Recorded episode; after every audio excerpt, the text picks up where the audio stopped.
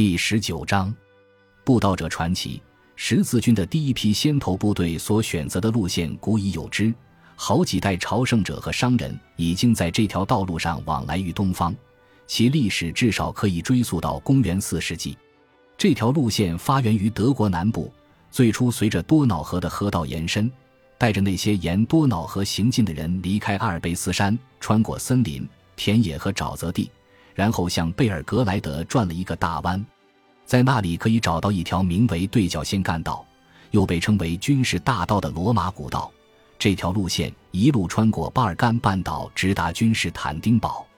这段路程总计大约一千二百五十英里，如果步行的话，是一段很长的距离。在这条路线上行军，定期进行再补给，并且与当地统治者保持友好关系是至关重要的。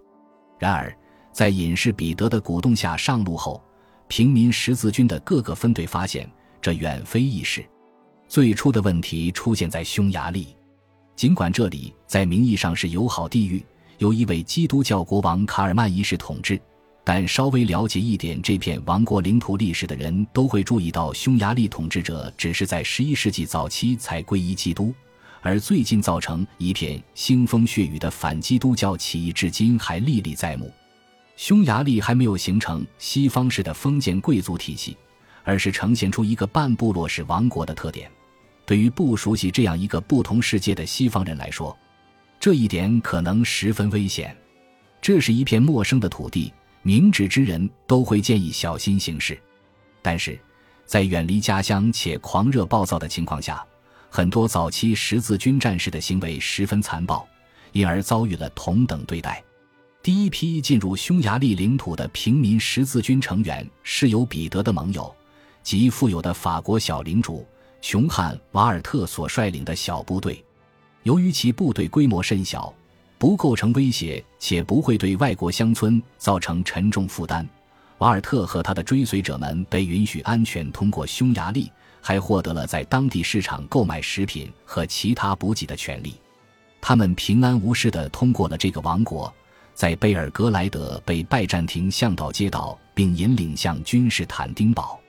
两周之后，手中挥舞着天堂来信的隐士彼得也到达此地，身后是一点五万至两万人的大军，其中的一些人全副武装，甚至受过战争的训练，但也有相同数量的人是寂寂无闻的朝圣者。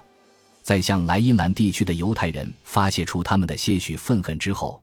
这些分队在六月也相对平安无事地通过了匈牙利，但是，对于下一波紧随他们身后到来的十字军来说，情况就截然不同了。七月，两支互不同属的德意志十字军抢劫和虐待当地人民，尤其是在一伙十字军在市场上用一根木桩刺穿了一个年轻的匈牙利人的私处后，当场就爆发了一场严重冲突。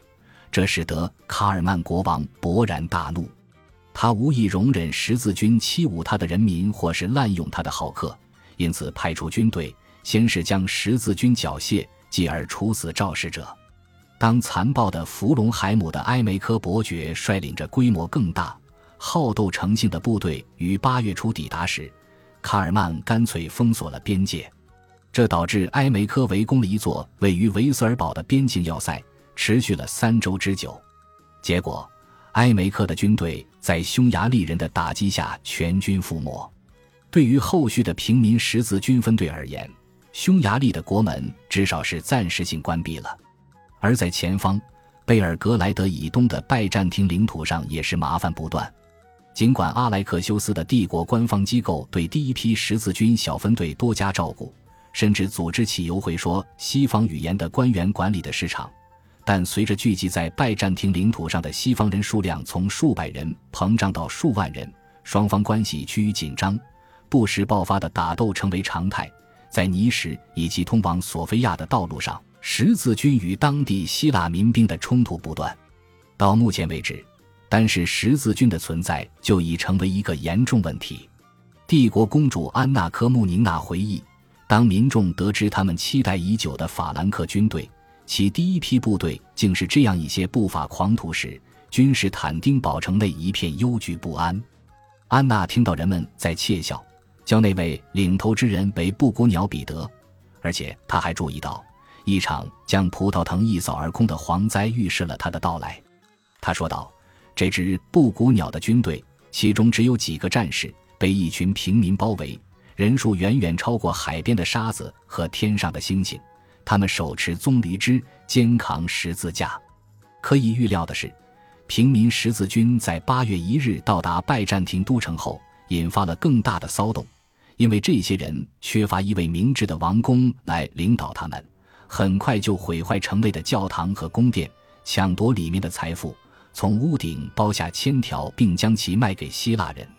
没过多久，目睹自己的城市被破坏成一片废墟的阿莱克修斯不堪其扰，于是他鼓励隐士彼得和穷汉瓦尔特率领他们的联合部队渡过博斯普鲁斯海峡，在基伯托斯设营待援。但是在那里。事实再一次证明了他们毫无耐心可言。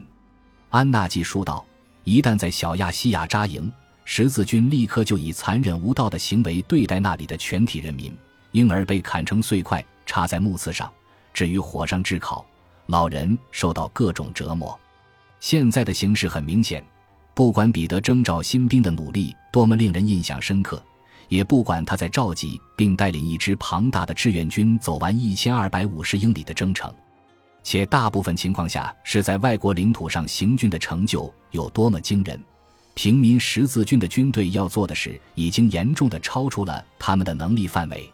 他们除了依靠阿莱克修斯越过博斯普鲁斯海峡送来的补给品来维持生存之外，只能在附近地区尽其所能的搜寻、劫掠当地的希腊人和突厥人。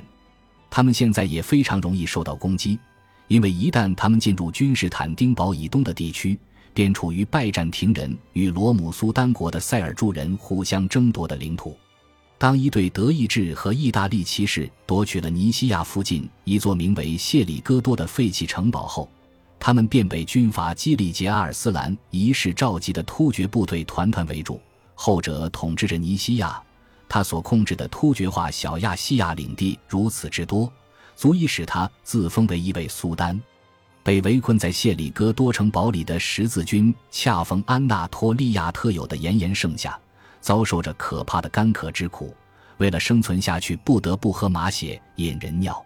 虚弱不堪的他们，最终被一支由熟练使用脚骨功且来去自如的战士组成的军队歼灭。